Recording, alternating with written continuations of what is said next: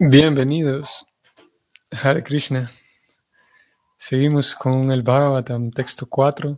Texto 4, capítulo 2, canto segundo.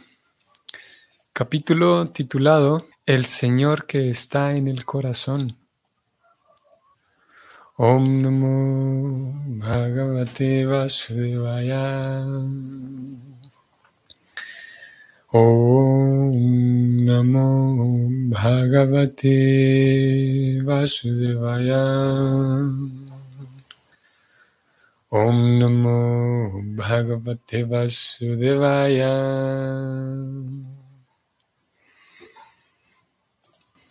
Satyam Kshitau Kim Kashipo Prayashair. Bahau swasiddhi upavaranaikim Satyanjalau kim purudana patriam Dikbal kaladau satikim dukulai La traducción es la siguiente.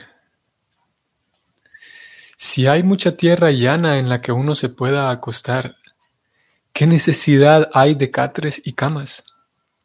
Si uno puede usar sus propios brazos, ¿qué necesidad hay de una almohada? Si uno puede usar las palmas de las manos, ¿qué necesidad hay de diferentes utensilios? Si hay mucho con qué cubrirse o cortezas de árboles, ¿qué necesidad hay de tener ropa? Vamos a leer directamente el significado y es el siguiente. Las necesidades que se tienen en la vida para la protección y la comodidad del cuerpo no se deben aumentar innecesariamente. La energía humana se malogra en una búsqueda tras esa felicidad ilusoria. Si uno puede acostarse en el suelo, entonces, ¿por qué tiene que esforzarse por conseguir un buen bastidor o un cojín blando para hacerlo? Si uno puede descansar sin ninguna almohada y hacer uso de los blandos brazos que nos ha dado la naturaleza, no hay necesidad de buscar una almohada. Si hacemos un estudio general de la vida de los animales, veremos que ellos no tienen la inteligencia para construir grandes casas, muebles y demás en seres domésticos y aún así llevan una vida sana con solo acostarse en la tierra a la intemperie. Ellos no saben cocinar ni preparar comidas, mas no obstante llevan una vida sana con más facilidad que un ser humano. Esto no significa que la civilización humana deba retroceder a la vida animal o que el ser humano deba vivir desnudo en las selvas sin ninguna cultura, educación ni sentido de moralidad. Un ser humano inteligente no puede llevar la vida de un animal. Más bien, el hombre debe, debe tratar de utilizar su inteligencia en las artes y en las ciencias y en la poesía y en la filosofía. De ese modo puede favorecer la marcha progresiva de la civilización humana. Pero la idea que Srila Shukadeva Goswami presenta aquí es que la energía de reserva de la vida humana, que es muy superior a la de los animales, debe ser únicamente empleada para la autorrealización. El adelanto de la civilización humana debe tener por meta que establezcamos la relación que tenemos con Dios y que ahora está perdida, cosa que no es posible lograr en ninguna otra forma de vida que no sea la humana.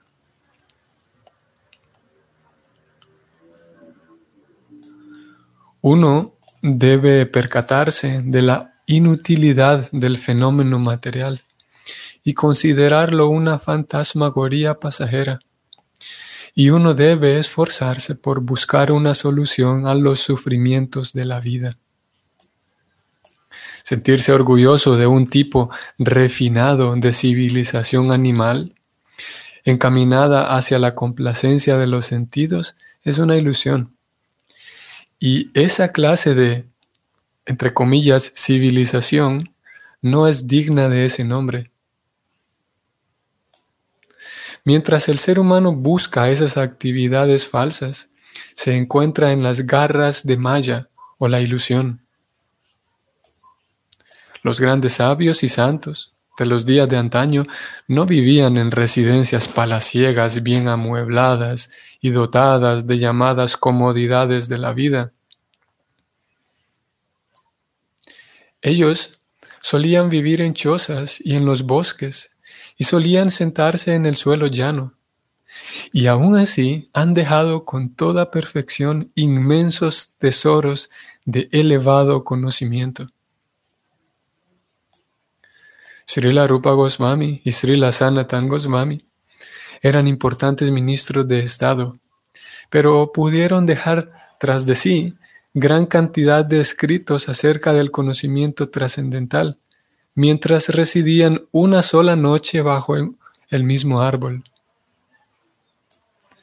Ellos no vivían ni siquiera por dos noches bajo el mismo árbol, y ni qué hablar de que lo hicieran en cuartos bien amueblados y dotados de comodidades modernas. Y aún así, pudieron darnos importantísimas escrituras acerca de la autorrealización. Las llamadas comodidades de la vida no son en realidad una ayuda para la, civilización progresiva.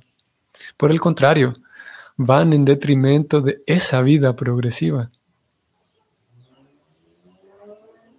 En el sistema de Sanatan Dharma, o sistema de cuatro divisiones de vida social y cuatro órdenes de comprensión progresiva, hay muchas oportunidades y suficientes indicaciones para una feliz conclusión de la vida progresiva. Y en ese sistema se aconseja a los seguidores sinceros que acepten una vida de renunciación voluntaria con el fin de alcanzar la meta que se desea en la vida. Si uno no está acostumbrado desde el principio a ceñirse a una vida de renunciación y abnegación personal, debe tratar de acostumbrarse en una etapa posterior de la vida, tal como lo recomienda Srila Shukadeva Goswami, y eso le ayudará a lograr el éxito deseado. Fin del significado. Yo considero que este tema es muy importante. Por esa razón volvimos a este tema, a este verso 4 y el verso 5 todavía nos mantendrá en el mismo tema. Eh, lo considero importante porque, porque es de carácter práctico, de, cómo conducimos nuestra propia vida devocional. nuestro intento por eh, conducir nuestra vida de acuerdo con el Bhakti, y porque hay muchas cosas de carácter práctico que por ser a veces muy individuales de cada persona, no tienen una respuesta universal. Hay, respuestas, sí, hay temas que son de respuesta universal. Estas respuestas eh, no universales en ocasiones da la impresión de que son temas muy poco dialogados, entonces en ocasiones estamos ahí como, como a, la, a la deriva, como se vuelve un tema un tanto muy diluido, muy poco hablado, y por ser temas que no tienen una respuesta universal, cuando incluso se habla de ellos, a, veces también da la impresión de que, de que no quedamos en nada. Mi intento aquí por hablar de esto, en hablar de esto, es simplemente tratar de generar una reflexión. Mi objetivo no es dar la respuesta, porque como acabo de decir, no hay una respuesta universal. Entonces, eh, como decía ayer también, este verso y el siguiente no es una prescripción, no es que el Bhakti diga, bueno, están prohibidas las almohadas, como acabamos de leer. No es que el Bhakti diga, bueno, tire todas las almohadas de su casa porque para, para servir al Señor uno tiene que dormir sobre sus propios brazos. Eh, aquí se presenta estos dos versos por si, por si alguna persona objeta que, bueno, ¿cómo es posible dedicarse a Dios? Simplemente no se puede porque yo tengo tantas em, tantas responsabilidades, ¿quién, ¿cómo me voy a mantener a mí mismo? Y lo cierto es que como vamos a leer en el verso de ayer, eh, se nos pregunta, ¿acaso Dios va a dejar abandonada a una persona que se, se, se atreve a entregarse a Él? No es posible. Así que, y, y, para reforzar esa idea, entonces aquí preocupada en su comentario describe que hay personas en el pasado que ya lo hicieron y, y no quedaron abandonadas por Dios. Hay personas que sin duda no, no necesitaron nada de esto, que sin duda vivieron en ese principio de renuncia. Y él aquí menciona los casos de, de dos de los, nuestros grandes acharias, dos de nuestros grandes referentes que vivieron por aquí del año 1500, alrededor del año 1500, personas que estuvieron en contacto directo con, con Krishna cuando apareció como Chaitanya. Y ellos son dos Goswamis, aquí aparecieron sus nombres, voy a subrayarlos. Y Prabhupada escribe aquí que Srila Rupa Goswami y Srila Sanatan Goswami, ellos dos, como digo, son maestros muy referentes muy referentes, tanto así que Prabhupada eh, describe, se describe a sí mismo y por lo tanto describe a su escuela, o sea, nosotros que estudiamos en la escuela de Prabhupada, él, lo llama Rupanugas, refiriéndose a que somos seguidores de Rupa, esta persona, Rupa Goswami. Y seguidores de Rupa significa que seguimos la las instrucciones y los lineamientos dados por él y su hermano también, Sanatana. Tan, tan relevantes son estas dos personas para nosotros, o para esta escuela al menos. ¿Y qué sucede con ellos brevemente? Para relatarlo brevemente, aquí Prabhupada también da un, un, par de datos, y es que ellos trabajaban para el gobierno, y en ese tiempo trabajar para el gobierno era una cosa, hoy también. Pero en, ese contexto de la India, en, este, en 1500, era algo muy importante porque estaban bajo el, el, gobierno musulmán, la India, y, y, ellos, Sanatan y Rupa, eh, eh, eran indianos, y, todo el contexto sociocultural es interesante porque todavía, incluso hoy por hoy, hay unas ciertas diferencias ciertas diferencias que generan ciertos conflictos entre musulmanes y hindúes, e hindúes. Y en ese tiempo era mucho más intensa la, riña, las riñas que se generaban. Pero curiosamente estas dos personas, Rupa y Sanatana, que eran indianos por su cultura, por su familia, por sus tradiciones, el gobierno musulmán los contrató y ellos trabajaban para el gobierno musulmán porque eran muy competentes y muy brillantes.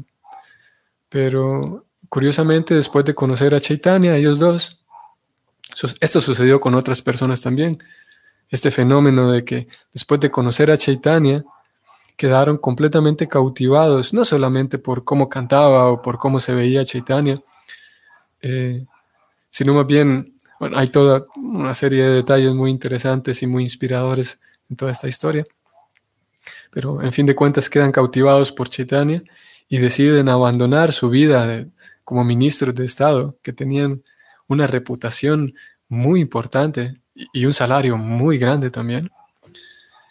Y deciden abandonar todo y se dedican a Chaitanya, a tal punto de que, como Prabhupada escribió aquí, renunciantes tales que personificaron esto que leímos en el verso 4 y vamos a leer en el verso 5. Que ellos ni siquiera eh, se ponían a pensar qué vamos a comer. A tal punto de que, de que dormían, una, pasaban una noche bajo un árbol y con la idea de que, de que no encariñarse con este árbol, de que ya empiezo a acomodarme, de que eh, para la siguiente noche pues me, recuesto de esta manera y este, este rinconcito cerca de esta raíz está cómodo, para ni siquiera encariñarse de esa manera con un árbol, entonces al siguiente día se iban a dormir a otro. Ni siquiera tenían un lugar de residencia.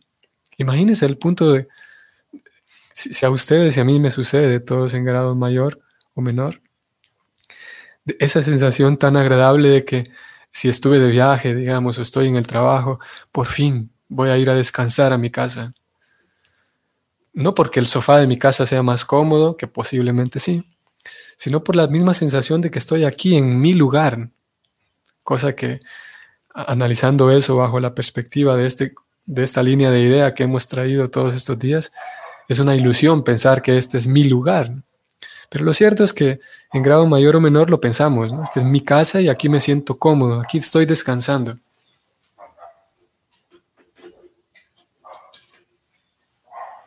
Todos sabemos esa sensación, la conocemos. Y en el caso de estas dos personas, Rupa y Sanatana, que son solamente dos ejemplos, ellos ni siquiera no tenían eso, ni siquiera se habían desapegado tanto que ni siquiera tenían un, un lugar al que podían decir, voy a descansar a mi casa, voy a... Ahí nadie me molesta. Hogar, dulce hogar. No existía eso para ellos. Y, por ejemplo, se describe, preocupado en otras ocasiones, describe que ellos comían un día sí, un día no. Y el día que comían, bebían un, un poquito de leche o no, no sé qué otras cosas bebían. Pero lo que bebían era no eran dos litros, ni siquiera ni, ni, un litro, sino un medio litro de leche o no sé qué otra. Parece ser que era leche. Y eso era lo que comían el día que comían. Por lo tanto, ellos son solamente dos ejemplos de cómo personas realmente pudieron vivir sin necesidad de, de aquellas, aquellos enseres que nosotros hoy por hoy consideramos necesarios y que nos hemos, hemos acostumbrado ya nuestra vida entera a que son necesarios. Entonces sí se puede, sí hay ejemplos, y no solamente de que se puede, sino de que, como Prabhupada escribió aquí, estas dos personas, Rupa y Sanatan, no es que eran salvajes y, brutos que, como animales, sino todo lo contrario. Heredaron una cantidad tan, eh, por un lado, grande, escritores prolíficos, todo este grupo de, Goswamis, este grupo de renunciantes, que ellos eran seis, escritores prolíficos, muy profundos, por lo tanto, muy respetados donde vivían.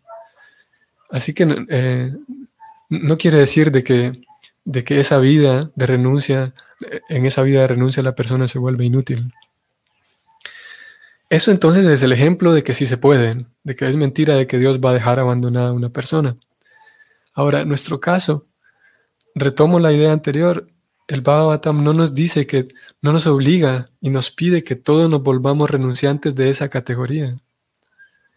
Pero sí nos indica y nos alerta de que hay ciertas cosas que en exceso, ciertas, vamos a decirlo así, placeres, creo que Prabhupada lo habló aquí, como placeres, vamos a ver.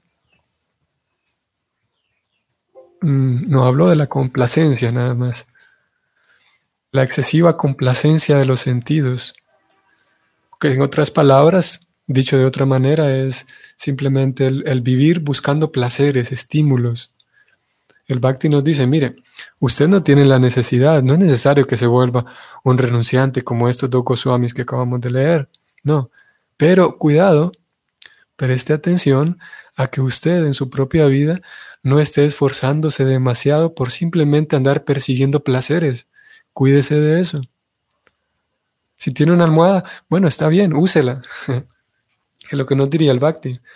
Pero cuidado, no llega al punto de esforzarse demasiado simplemente andar buscando placeres que en fin de cuentas son innecesarios. Entonces nosotros podríamos decirle al Bhakti, ajá, pero yo tengo ciertas necesidades. ¿Cómo voy a hacer para, si, si se me pide que sea un renunciante, y cómo voy a renunciar a mis necesidades? El Bhakti nos diría que subrayo y leo, las necesidades que se tienen en la vida no se deben aumentar innecesariamente. Sí, por supuesto que observe sus y, satisfaga sus necesidades, sus necesidades de protección, sus necesidades de comodidad, incluso sí, necesario. El Bhakti nos dice, cuidado, no vaya a sacar conclusiones rápido y, pensar que le estamos pidiendo que lleve una vida incómoda para ser devoto. No, se nos diría que sí, es necesario que usted lleve una vida eh, que, proteja su propia vida, que tenga ciertas comodidades, pero atento, alerta, que esas comodidades no se, no se aumenten innecesariamente. Porque es muy fácil, es muy, e, es muy fácil quedar enamorado por los placeres. Eso es algo tan natural. Entonces, eh, eh, requiere una observación propia de cada individuo para determinar cuánta es, en qué medida esa comodidad es necesaria para mí, porque para todos la medida será diferente. Y posiblemente si yo, eh, si yo presto atención voy a, y obviamente para eso tenemos la ayuda de Krishna, Krishna el corazón está para ayudarnos. Y Krishna describe eso en la Gita, de que a través del corazón Él nos ayuda con el conocimiento, con la intuición, con el recuerdo, con la memoria, con las ideas que tenemos. A veces nos llegan ideas aparentemente de la nada, ocurrencias. Todo eso es Krishna. Y si nos refugiamos en Krishna, podemos encontrar la respuesta de que, ¿cuál es mi medida, Krishna, para satisfacer ciertas necesidades? Hay quienes tienen necesidades afectivas, bueno, todos tenemos necesidades afectivas, necesidades sociales, necesidades emocionales, necesidades...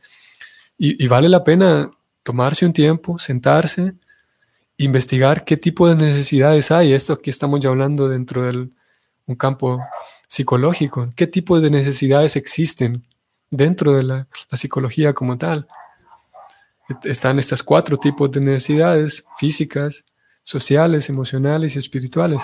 ¿Cuáles son las físicas? cuáles son las emocionales, cuáles son las espirituales, cuáles son las sociales. Vale la pena prestar atención, dedicarle un poco de tiempo a estudiar el tema para por lo menos comprender con mayor cabalidad esas, esas necesidades y aprender a satisfacerlas. Vamos a ir brevemente, Bhagavad Gita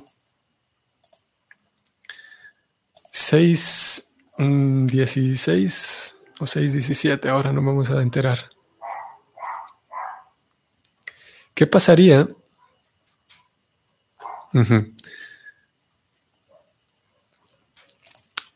Vamos a ver, 6.15, Krishna dice lo siguiente, practicando un control constante del cuerpo, de la mente y las actividades, el místico trascendentalista, o sea, nosotros, el devoto, con la mente regulada, llega al reino de Dios. Aquí encontramos la, ese, como decíamos hace unos días, esa Prabhupada nos indicaba que estos libros, tanto la Gita como el Bhagavatam, son interdependientes y vemos esa siempre, siempre, siempre, la transversalidad. Siempre encontramos la esencia de cada uno de estos dos libros, es el Bhakti, y vemos como el Bhakti es transversal a los dos. Aquí encontramos el mismo punto. Krishna dice, practicando un control constante del cuerpo. En el verso del Bhagavatam de hoy se hablaba de controlar el cuerpo, controlar las necesidades, aprender a identificar eh, las necesidades en mi vida y, satisfacerlas. Y Krishna dice que si uno lleva una vida controlada, una vida regulada, entonces uno llega al reino de Dios. Alguien podría decir, bueno, yo ya leí los versos del Bhagavatam 4 y 5, estoy dispuesto a hacer eso mismo. A mí no me importa, yo quiero ser un renunciante de ese tipo.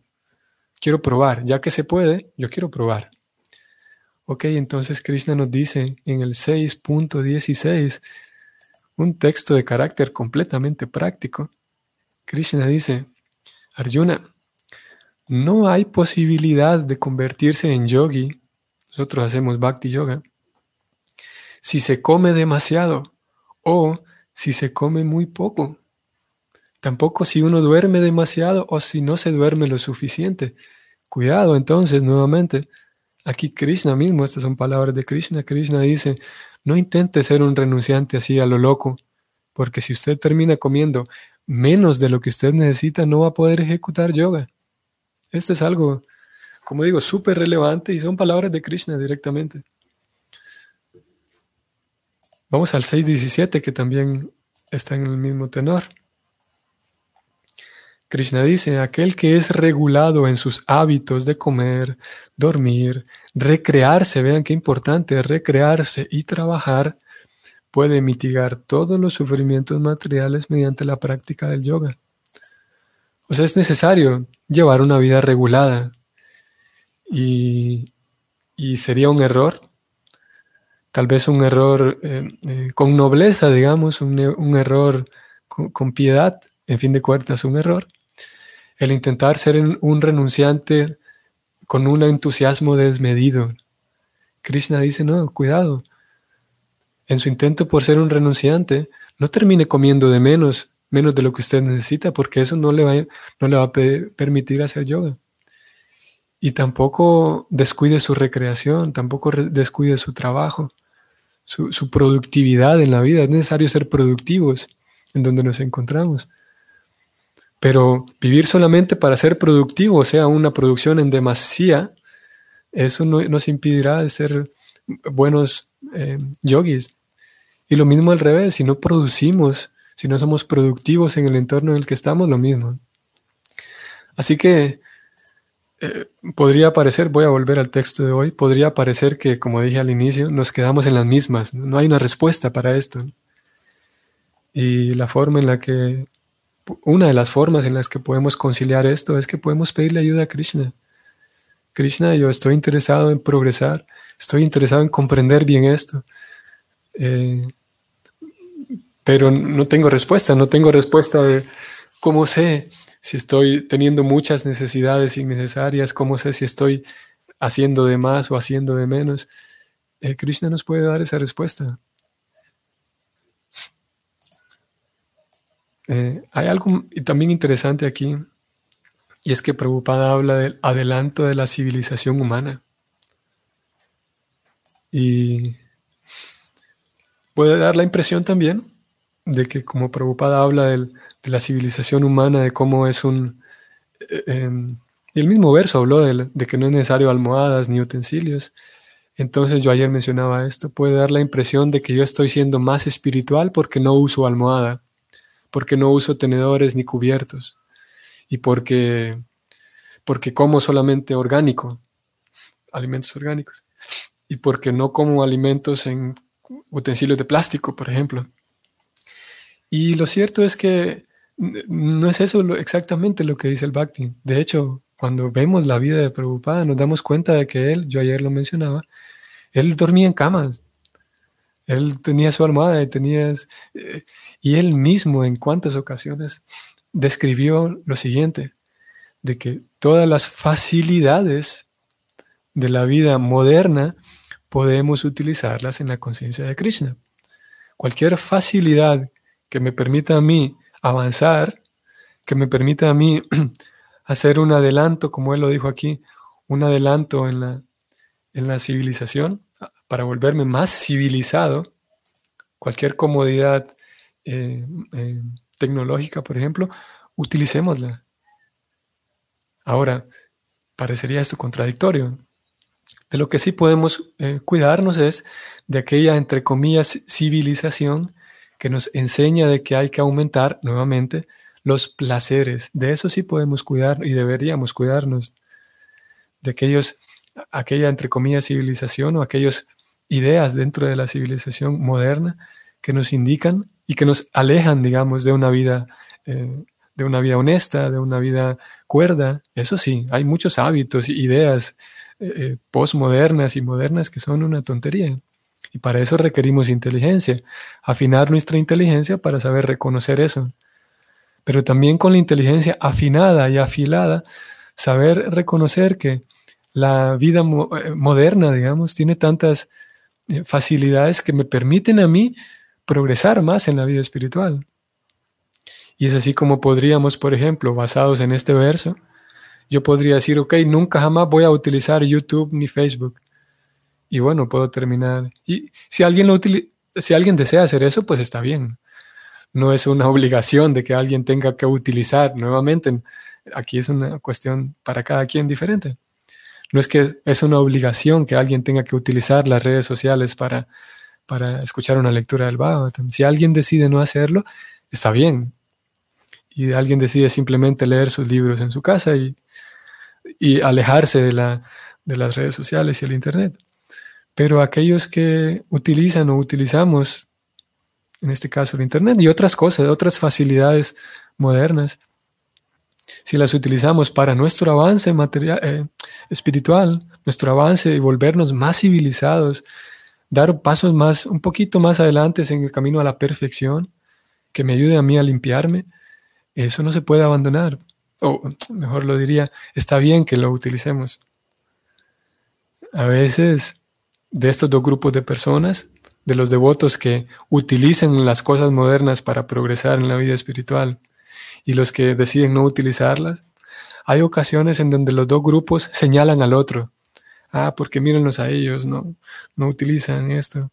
Y el otro grupo dice, ah, ellos están mal porque utilizan lo de la vida moderna y preocupada dijo que la vida moderna es demoníaca. Y nuevamente, como lo decimos en este, en este programa de Bhagavatam cada tanto, cada persona debería, deberá observar sus motivaciones, observar su propia vida. Y si le está funcionando, pues adelante. Y no hay, no, hay muchas razones lógicas que nos, que nos empujen a criticar a otro, porque aquel debería hacerlo como yo lo hago. En este caso, preocupada, y, y mañana también seguiremos con el tema, Prabhupada describió que podemos utilizar todo para la conciencia de Krishna, podemos utilizar aviones, barcos, todo lo de la vida moderna que nos permita progresar y al mismo tiempo cuidarnos de la vida moderna y postmoderna que nos, nos, distraen, que son nocivas, cosas que realmente son nocivas, a veces ideas que son nocivas.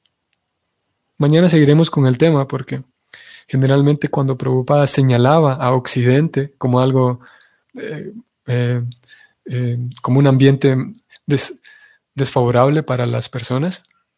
Generalmente Prabhupada señalaba a Occidente en cuanto a las costumbres que tiene Occidente, en cuanto a las ideas que tiene Occidente, pero no en cuanto a la tecnología que tiene Occidente, que es un punto también importante, que creo que lo dejaremos para mañana porque el tiempo nos ha, nos ha llegado ya.